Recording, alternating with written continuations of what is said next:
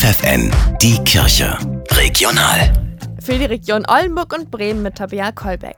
In gut drei Wochen starten die Sommerferien und dann zieht es wieder viele Menschen auf die ostfriesischen Inseln. Und genau auf diesen Inseln sorgen auch Seelsorgerinnen und Seelsorger dafür, dass die Urlauber ihre Seele mal so richtig baumeln lassen können. Eine von ihnen ist Susanne Wipka. Die Theologin arbeitet seit sieben Jahren als katholische Seelsorgerin auf der Insel Langeoog. Das heißt für Sie? Da zu sein. Also wenn ich am Schaukasten stehe und da die Aushänge für die nächste Woche reinpacke oder auf dem Weg mich jemand anspricht und sagt, äh, haben Sie mal Zeit oder nach einem meditativen Strandgang jemand nochmal das Gespräch sucht. Offiziell ist die Fahrbeauftragte. Doch in ihrem Alltag spielt der Titel eigentlich keine Rolle, sagt Wipka. Mit meinem Hierherkommen bedeutete das im Grunde auch die Nase für die katholische Kirche auf der Insel zu sein. Und für die Insulaner, ob jetzt religiös gebunden oder katholisch, protestantisch, macht das keinen Unterschied. Also ich gelte hier als Pastorin.